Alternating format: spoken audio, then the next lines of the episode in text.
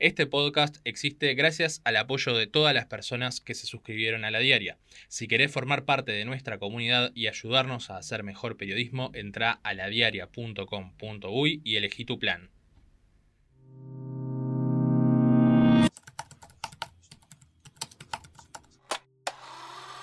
Mezcla, un podcast de la diaria. Bienvenidos a una nueva edición de Mezcla en Pandemia. Soy Leo Lagos y como siempre me acompaña Marina Santini. Buen jueves Leo, buen jueves para todos los que nos están acompañando en un nuevo episodio de Mezcla en Pandemia, el 12 si no me equivoco. Y le damos también la bienvenida a Bruno Yelsa. Hola Leo, hola Marina, hola también a Joaquín que anda por ahí en la vuelta y hola a todos los oyentes. Hoy nuevamente eh, por vía remota. Yo le quiero hacer una pregunta hoy a Joaquín, que casi nunca sale en, este podcast, pero ya que es el hombre de las perillas, ¿vos también te cansaste de manejar perillas? Porque últimamente ya nadie está manejando ningún tipo de perillas. Eh, ¿A vos te, te, ha cansado también esta tarea? ¿Es tan tedioso manejar perillas, Joaquín? Te voy a pedir que abras el micrófono, que rompas la cuarta pared de un podcast. Creo que no está bien lo que estamos haciendo. No, no, que no está bien lo que estamos haciendo, es evidente porque las cifras de contagio no han bajado, las cifras de personas en el CTI se mantienen por arriba de las 500 personas en un estado bastante tenso que tensiona al sistema de salud y lamentablemente nos estamos acostumbrando a escuchar todos los días partes de personas fallecidas por COVID que superan la media centena de personas. Lamentablemente estamos llegando a, a la meseta de, del acostumbramiento, ¿no? Esto ya lo habíamos hablado en otras ediciones de mezcla en pandemia, pero parece que para volver a captar nuestra atención tendrían que producirse 4.000, 5.000 contagios en un día. Si te dicen 2.700, 2.800, 2.900, es como que te digan, hoy va a estar soleado y nublado. Estamos, estamos en problemas. Sí, de hecho yo me animo a decir a esta altura que ya ni siquiera con la cantidad de contagios eh, entramos en, una etapa de sorpresa. El, sería el aumento considerable de muertes, incluso lo que quizás pueda sacudirnos o, sacudir a la sociedad un poco la, la modorra con respecto a este tema. Estamos hablando de bueno, esta supuesta meseta, o sea que sí, es como una especie de meseta, pero como decíamos hace unos episodios antes, es como una meseta en el Himalaya, con una cantidad enorme de casos, con una importante cantidad de, fallecimientos, con Uruguay que sigue estando eh, al tope de, los rankings por, por millón de habitantes. Algo muy diferente a lo, que, a lo que pasaba en mayo del año pasado, ¿no? Que en mayo del año pasado la situación estaba, parecía que seguía controlada, parecía que íbamos a estar cada vez más cerca de, de superar problemas en torno al coronavirus. Ya se empezaba a hablar en mayo de las posibilidades de reapertura, que luego se terminó haciendo en julio, pero se había empezado a hablar de las posibilidades de reapertura de algunos locales y, de algunos empleos, y sin embargo un año después estamos en, esta situación en la que normalizamos tener más de 50 muertos por día. Además, teniendo en cuenta que, que en un año normal el promedio de fallecimientos por día en Uruguay si no me equivoco, ronda las 80, 90 personas, no estoy segura bien cuál es exactamente la cifra, pero no, o sea, no es tan, tan superior a lo que estamos viviendo lamentablemente cada día solo de muertes de COVID. O sea, no quiero saber lo que, lo que debe ser actualmente la cantidad de fallecimientos por día. Este, habría que el año, bueno, cuando esto pase, si es que algún momento pasa, ver un poco para atrás y ver, bueno, cuánto aumentó el promedio de, fallecimientos por día, porque eso debe ser, debe ser un montón. Bueno, lo han dicho este, incluso las propias empresas funerarias, cómo este, aumentó drásticamente su, su, caudal de trabajo en los últimos meses. Entonces, la verdad que sí que es terrible eh, acostumbrarnos a esta realidad en la que todos los días nos despertamos, con, nos despertamos, no, nos vamos a dormir con la noticia de que tenemos 50, 60, 70 personas más muertas por, por, esta, por esta pandemia. Y yo les quería hacer un comentario que me parece que habla de otro acostumbramiento que yo creo peligroso, por lo menos que estoy notando. Nos hemos acostumbrado también a que ya no haya asesoramiento científico. El GACH es un actor que se ha retirado, si se quiere, de la escena pública y en estas semanas hubo algunos cambios que son relevantes, por lo menos que llaman a que la ciencia diga si esa es la estrategia más adecuada, más inteligente, más efectiva, más acertada para el momento en el que estamos. Pero el Ministerio de Salud Pública ahora está apostando, lanzó unas directivas para realizar test de antígenos, que son esos test rápidos que en 15 minutos te dan una respuesta luego de un hisopado, pero que tienen una sensibilidad y una eficacia distinta a los test de PCR.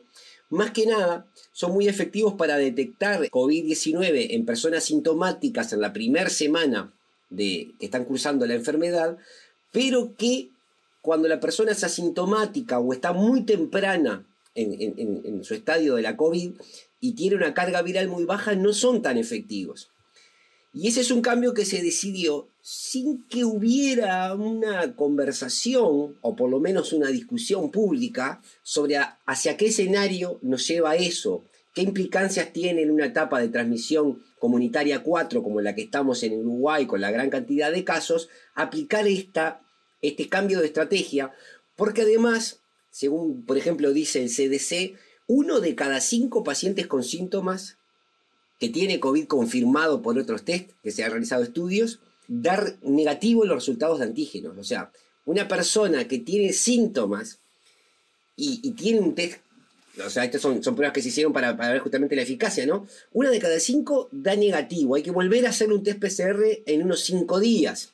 Y esa persona entonces sigue ahí como en esa nebulosa de no saber si se guarda del todo o se guarda un poquito porque piensa que, que es esa tensión que cada uno debe asumir con su libertad responsable, porque como decíamos, hace tiempo que se dejó de llamar a los contactos, ahora somos nosotros mismos los que nos autocuarentenamos cuando tenemos un conocido, nosotros mismos determinamos que somos contacto de una persona posible COVID y cada uno ahí maneja la tensión, llama a su servicio de salud y le dicen, bueno, ¿cuándo lo viste? ¿En qué momento? Espera cinco días y hacete un test.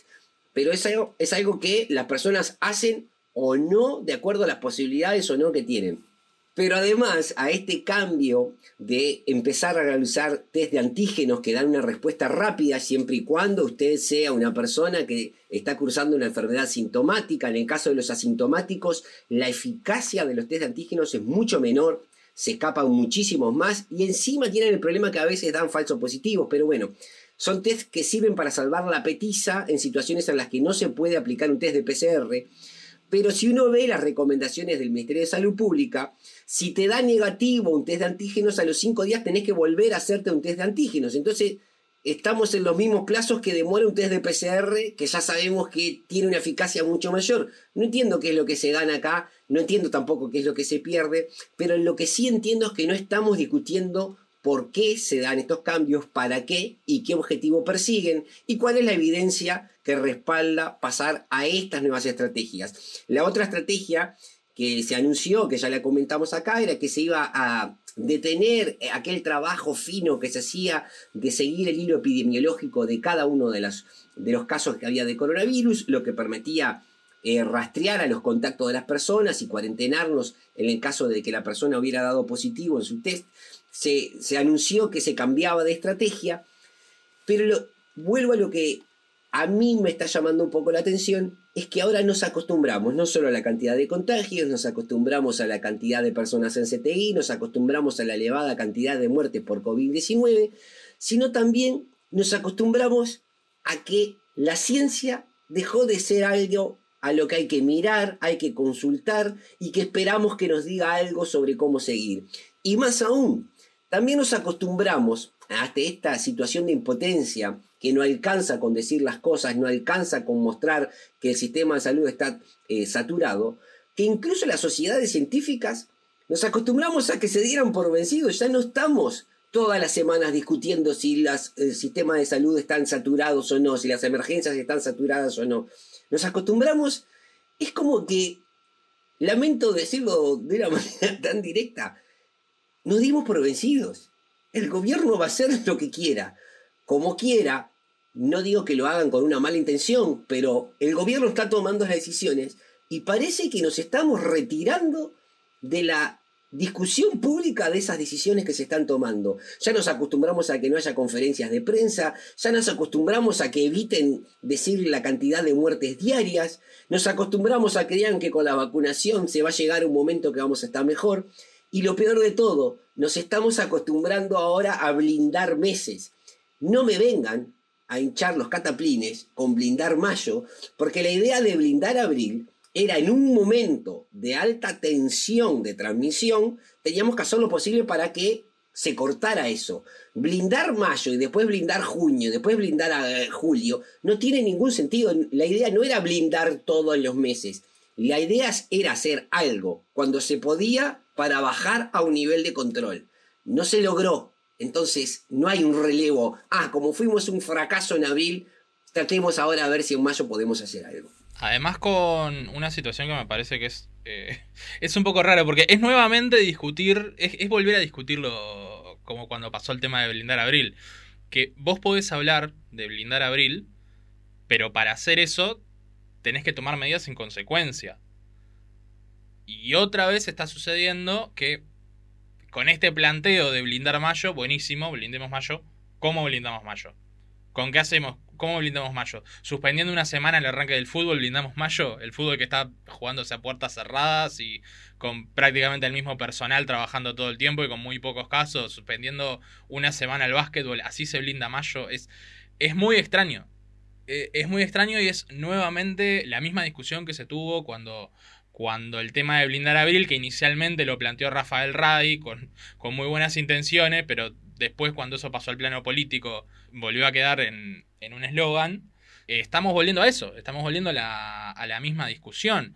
Y incluso estamos volviendo a una discusión justamente con esto que decías del tema de, la discusión de CTI saturados o, o CTI no saturados. Eh, ACE tuvo que empezar ayer una, una investigación porque una paciente que murió en el hospital de Colonia tenía que ser derivada a CTI. Inicialmente se había planteado que, esta paciente estaba esperando, pero no había camas disponibles. Después ACE dijo que no, que no, que sí había camas disponibles, pero tampoco quedó claro por qué no se la derivó a CTI. Volvemos de vuelta a las mismas discusiones que venimos teniendo en los últimos dos meses y de vuelta con lo mismo, sin medidas, sin, sin planteo de nada. Sí, la receta para blindar mayo es exactamente la misma que para, que para blindar abril, ¿no? Desde el gobierno se admite que no hay conformidad con los resultados que se obtuvieron en abril y sin embargo vuelven a hacer lo mismo. Estamos repitiendo, como vos decías, Bruno, una, discusión que tuvimos, no sé, cinco episodios atrás porque parece que, que nada hace cambiar o cambiar el camino que, se elige desde, desde la órbita del gobierno. Pero Nuevamente se apuesta 100% al tema de la vacunación. Los anuncios que se hacen generalmente del gobierno, por ejemplo, ayer hubo, conferencia de, Álvaro Delgado, se limitan a, informar, bueno, en qué está el proceso de vacunación. Se anunció que se, que se llegó a un nuevo acuerdo con Pfizer para comprar por adelantado 3 millones de dosis de la vacuna. Salinas dice que espera que a mediados de mayo haya un millón y medio de uruguayos vacunados con las dos dosis, pero las medidas siguen siendo las mismas. Se extendieron, el 28 de abril se extendieron las medidas que se habían adoptado para abril hasta el 16 de mayo. Esto incluye, bueno, el aforo del 50% en el transporte público, interdepartamental, el cierre de clubes y gimnasios, el cierre de bares y locales gastronómicos este, a las 12 de la noche. Pero cambió algo que también yo creo que que va un poco en contra de este discurso de blindar mayo y es este reinicio de clases presenciales que yo creo que si bien es necesario, incluso desde la ciencia se había dicho que, la presencialidad en, los centros educativos era algo que había que cuidar, también tiene ese, ese, riesgo de tomarse como una señal de apertura, ¿no? Y también en esto que decía, que decía Leo, de cómo la comunicación desde el gobierno es casi nula o escasa, como eso también es tomado, puede ser tomado por la población como una señal de, bueno, ya pasó lo peor. Sí, es verdad, tenemos 50, 60, 70 muertos, 3.000 casos por día nuevos, pero si desde el gobierno no se dice nada, si estamos volviendo a las clases, las medidas siguen las mismas, no, no, hay cambios, creo que es una señal de que, bueno, de que vamos bien. Me parece que puede ser tomado un poco de esa forma. Y ni que hablar el asado este, del presidente con, con 15 personas en el complejo celeste, ¿no? Para festejar la llegada de, de las 50.000 vacunas para la Colmebol. Vamos a volver a eso de la Conmebol porque me parece que es interesantísimo. Pero antes que nada, quería comentar un poco el tema de, lo que le da Marina con este retorno a la presencialidad. Porque hay un tema que es, y que también va un poco de la mano de lo que decía Leo al principio, de qué es lo que pasa con la ciencia y qué atención se le presta a la ciencia. Nosotros sacamos el episodio el jueves a eso de las. El último episodio el jueves a eso de las 6 de la tarde. Un ratito antes se había hecho público, eh, obviamente después de que ya habíamos grabado el episodio, se había hecho público un informe del GACH en el que el GACH planteaba medidas similares para retomar la presencialidad a las que tomó el gobierno, planteaba esta priorización de la presencialidad, que es algo que es entendible, porque incluso si vos considerás lo que viene pasando con la educación en el último tiempo, hay un informe del mes de marzo del Banco Mundial hablando de una crisis educacional a nivel de América Latina a raíz de la pandemia del coronavirus, de cómo empiezan a perder capacidades los, los niños, que sobre todo los de, los de edades más jóvenes, por este tema de, la, de, de perder la presencialidad en la educación, se plantean diferentes medidas y diferentes protocolos desde el Banco Mundial para, para poder retomar la presencialidad. Se habla de que además hay una brecha eh, educacional que se está produciendo y que se está agravando cada vez más entre los niños de menor nivel socioeconómico y los de mayor nivel socioeconómico. Todo eso se entiende. Ahora, el GACH en ese informe en el que plantea la vuelta a la presencialidad y plantea un regreso paulatino bastante parecido al que después anunció el gobierno. Hay otra cosa que también plantea el GACH, que es que para priorizar la presencialidad había que tener en cuenta otros aspectos. Y entre esos otros aspectos estaba que las áreas como el comercio, la gastronomía y la recreación sean compensadas económicamente justamente porque entendía que había que empezar a restringir estas tres áreas y lograr compensar económicamente y considerarlas a la hora del, control de contagios. Eso no, se, no lo implementó después el gobierno. Eso aplicó solamente eh, la cuestión de la presencialidad. Entonces también vuelve a pasar esta cuestión de que el GACH plantea una cosa, el gobierno hace otra, o toma algo pero no tiene en cuenta otros temas. Se complica la situación de esa manera, porque al fin y al cabo, cuando el GACH realiza un informe, realiza un informe completo y las cosas que sugiere las sugiere dentro de determinado marco. Si el gobierno toma unas cosas y otras no las tomas, ese marco que planteó el GACH se, se termina perdiendo. Incluso también nos estamos acostumbrando a esperar que las cosas se arreglen por sí solas, ¿no? Vuelvo al tema de que hablan de la, de la vuelta a las clases. No sé, todo este tiempo que no hubo clases presenciales, todo el tiempo de las vacaciones, todo lo que pasó entre que terminaron las clases el año pasado y se iniciaron este, no se trabajó, por ejemplo, en cosas de las que se ha hablado y que son real, relativamente sencillas de instrumentar, como el ingreso escalonado de los grupos, no sé, podés dividir alfabéticamente la clase y establecer una hora de ingreso de acuerdo a la letra del apellido para que los padres que son en teoría los que llevan el virus a las escuelas no se junten todos a la misma hora en un mismo lugar. No hay siquiera eh, la intención de tener esos pequeños mínimos cambios en, las pequeñas costumbres, eso que se nos pide con el tapabocas, con el lavado de las manos, esos pequeños cambios en la vida cotidiana para asegurar retornos más factibles y más seguros.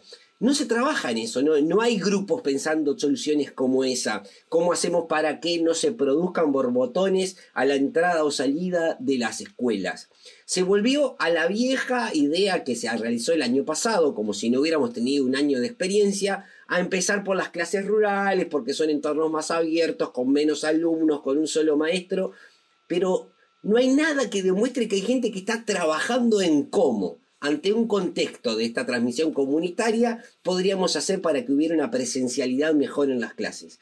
Nos estamos quedando sin ideas. Es peor, nos estamos acostumbrando a pensar que no hay ideas. Nos estamos acostumbrando a pensar que hay poco para hacer, salvo lo que dice el gobierno, esperar a que haya una mayor vacunación. Yo no quiero aguar la fiesta, pero hay algunas cuantas dudas sobre la vacunación y algunas de esas, em, y algunas de esas dudas empezaron a salir ahora. Por ejemplo, hubo un informe que decía que no se creía que la inmunidad del rebaño, esa inmunidad colectiva, se llegara con un 70% de la, vacunación, de la población vacunada, menos aún cuando tenemos vacunas como la CoronaVac, que no tienen la misma tasa de efectividad como la vacuna Pfizer, que fue la que se dio en Israel. Entonces, ese objetivo de lograr revertir la situación con una vacunación muy grande debería, eh, estaría un poquito más lejos de ese 70% al cual se aspira a llegar en, en un plazo que, reitero, va a ser de unos meses, no va a ser de ahora tampoco. Pfizer está hablando de una tercera dosis necesaria, había gente que estaba hablando de una tercera dosis también para Coronavac. Resumamos, es fantástico que Uruguay hoy tenga tres tipos de vacunas, es fantástico que la gente esté tratando de vacunarse. Recordemos, hay más demandas de vacunas que la capacidad del gobierno de darlas, porque también se acuerdan que se dijeron que faltaban brazos. Bueno, brazos sobran y si la apuesta fuera la vacunación, no estamos pudiendo vacunar a toda la gente que efectivamente quiere vacunarse. Y acá hay otra cosa que tiene que ver con vacunas y educación. Ustedes recuerdan que cuando llegaron las primeras vacunas a nuestro país, aquellas 192 mil dosis que Peña, no sabemos a cambio de qué, decidió generosamente hacer accesible al presidente Luis Lacalle Pou para que el primero de marzo, cuando diera su discurso a un año de haber asumido el gobierno, pudiera decir que Uruguay efectivamente había comenzado a vacunar. De hecho, las vacunas gestionadas por nuestro gobierno ante el gobierno chino, las primeras Coronavac que efectivamente compramos nosotros, llegaron el 15 de marzo, 15 días después de aquel discurso donde ya se decía con orgullo que Uruguay había comenzado a vacunar. Pero recordamos, en aquel momento se pensaba que las primeras vacunas en llegar iban a ser las de Pfizer y que iban a ser para el personal de la salud. Las de Pfizer no llegaron, Piñera donó estas vacunas, llegaron primero las de Coronavac, la gente que trabaja en el área de la salud no facilitó la campaña de vacunación porque dijo que no, mire si iban a dar esa porquería china, ellos querían la, la, Sinovac. Eso generó bastante desconfianza y el gobierno salió con otra estrategia de decir, bueno, vamos a vacunar primero a los docentes, a los policías y al personal esencial. Bien, yo me quiero detener en eso. Eh, cuando esas vacunas llegaron, había relativamente muy poca información sobre la vacuna china en Uruguay y como viene mostrando la usina de percepción ciudadana, en aquel entonces la disposición a vacunarse era mucho menor que la disposición que hoy hay para vacunarse. Efecto de lo que sabemos sobre las vacunas, la cantidad de personas que se han vacunado, que muchas fantasías y cosas que se decían sobre las vacunas no resultaron ser ciertas. Ya sabíamos que no eran ciertas, pero bueno, hay gente que precisa ver que un compañero, que un amigo, que un referente se vacunó para ver que, bueno, entonces yo también me puedo vacunar. Y en aquel momento la adhesión de docentes y de policías llamó un poco la atención porque estuvo muy por debajo del 60%. Ahora, no podemos hacer de cuenta que ese tren, como el tren del TLC que decía Gargano, ya pasó. Eh, por ejemplo, si la educación es algo importante, ¿no deberíamos reabrir, ahora que la gente conoce más las vacunas, un cupo de vacunación para docentes nuevamente? Entendiendo que hoy la situación no es igual a aquella fecha eh, en la cual llegaron las vacunas para Uruguay, no lograríamos con eso cierta inmunidad que protegiera a la educación, pero nadie está pensando ya esas cosas, ya nadie está pensando cómo retornar a las cosas que nos interesan y estamos apostando todo a dejar pasar el tiempo y que los brazos y las jeringas hagan lo que tienen que hacer. Y eso para mí es profundamente demoralizante. Sí, Leo, y mientras hablamos les quiero comentar esta, esta información que sacó hoy la diaria. Uruguay está primero en muertes por COVID-19 en el mundo en el promedio de los últimos siete días. Esto se debe a que hubo una leve caída en los decesos en Macedonia, que era el que estaba primero, y en Hungría, que era el que estaba, que estaba segundo. Uruguay se convirtió en el primer, en el primer país en el mundo con, con más muertes por coronavirus la mortalidad asciende a 17,31 personas por millón de habitantes. Me parece que redondea un poco lo que, lo que estábamos conversando de cómo estamos en un escenario hiper complicado y sin embargo por, algún, por alguna razón tenemos la, la sensación de que lo peor ya pasó. Sin embargo, los datos duros nos muestran todo lo contrario, ¿no? Sí, eh, eso que cuenta Marina es, eh, es eso. Una cosa que también, creo que también influye esta cuestión de las muertes, creo que también influyó para que la gente se quiera vacunar y, muchas personas hayan cambiado su, su punto de vista. El, aumento de muertes, el hecho de que, de que ya empezás a encontrar muertos cercanos, también el hecho que no hay que obviar para nada, que es el, hecho de, de la muerte de algunas personas públicas, también, creo que también eso, eso pudo haber influido en el tema. Yo quiero cerrar, más allá de que el programa de hoy ha sido bastante bajón en general, como vienen siendo los últimos, los últimos episodios, quiero tratar de hacerlo con una especie de luz de esperanza que nos queda, que es que en los últimos meses eh, ya, se ya se había empezado a discutir el tema de la liberación de patentes de las vacunas en general los países más poderosos, Estados Unidos y los países de la Unión Europea, eran los que se mostraban en contra de la liberación de estas patentes. En general, obviamente, los países que están más complicados, los países de América Latina, los países de África, los países de, Medio Oriente, se manifestaron a favor de que se liberaran las patentes por este tema de que al, liberarse las patentes se permite que eh, un montón de laboratorios de todo el mundo puedan empezar a desarrollar las vacunas, por lo tanto que aumente la oferta de vacunas que éstas puedan llegar a ser más baratas y que lleguen a, la población. Estamos hablando de que en América Latina, por ejemplo, en Paraguay apenas llegó a 100.000 personas vacunadas recién. Y empezó a principios de marzo la vacunación. Esa es la situación que está en América Latina actualmente, en África, en Medio Oriente. Bueno, Ayer Estados Unidos, a, través del presidente Joe Biden, tiró como un centro, no, o sea, sí, tiró como un centro a favor de suspender las patentes de estas vacunas y esto puede ser un dato interesante, esto puede ser un dato interesante para tenerlo en cuenta en el, en el corto plazo y me parece que está, está bueno mencionarlo también y, quizás tratar de, hacer un cierre con esto. Gracias Bruno por ese gran esfuerzo por terminar con una noticia positiva en un día que no tiene mucho de positivo. Eh, sí, eh, liberar las patentes de las vacunas podría solucionar parcialmente el problema del el stock disponible, más laboratorios fabricando estas vacunas podrían hacer que, aumentara la cantidad de dosis, sobre todo para aquellos países que no pudieron salir corriendo con la billetera a pagar eh, las primeras dosis disponibles. Eh, también es cierto una cosa, eh, algo de esto se habla en la revista Lento de este mes, por ejemplo, Uruguay, si le entregáramos todas las patentes de todas las vacunas conocidas y ya probadas para COVID-19, no las podríamos fabricar, no tenemos dónde. Entonces tampoco pensemos que un país como Chad, si le doy la patente de Pfizer, mañana va a poder fabricar Pfizer para toda su población. No es así como funciona esto, pero ciertamente hay muchos laboratorios, muchos de ellos en países del tercer mundo, para justamente abaratar su mano de obra, un montón de cosas hermosas que tiene el capitalismo, pero hay muchas plantas en muchos países del mundo que podrían sí estar en condiciones de empezar a producir estas vacunas si se, les permitiera, digamos, eh, acceder a esas patentes, o incluso, como dicen los laboratorios, si se licenciara su uso y acá hay muchas soluciones, ya no todo es liberar la patente, podría haber un licenciamiento de uso a un precio tal vez humano, digamos, no, sé cómo llamarlo, una licencia humanitaria donde sin vulnerar los derechos intelectuales sobre las vacunas que, que están en las patentes, se permitiera hacer una fabricación a un costo mucho menor de lo que sería un producto que no es tan necesario para aplicarse masivamente a nivel mundial. Soluciones hay muchas, Incluso de fondo hay laboratorios que ya están trabajando en lo que se llaman las eh, super vacunas de coronavirus, vacunas que, no, que podrían desactivar muchos tipos de coronavirus al mismo tiempo y que nos permitirían estar em, eh, liberados de esta cuestión que estamos empezando a visorar ahora, que probablemente dentro de ocho meses o un año tengamos que volver a vacunarnos por las variantes de la cepa de coronavirus y porque además hay una pérdida de la respuesta del sistema inmune, que, o sea, no dura para siempre esta inmunización que estamos haciendo.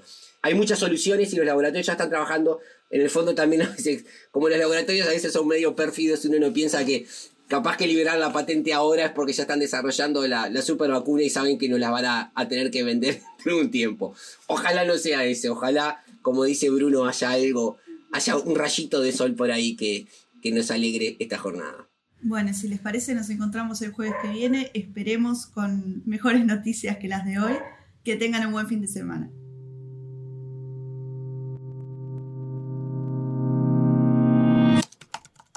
Con Leo Lagos, Marina Santini y Bruno Celsa. Edición Joaquín Fernández. Sumate a nuestra comunidad.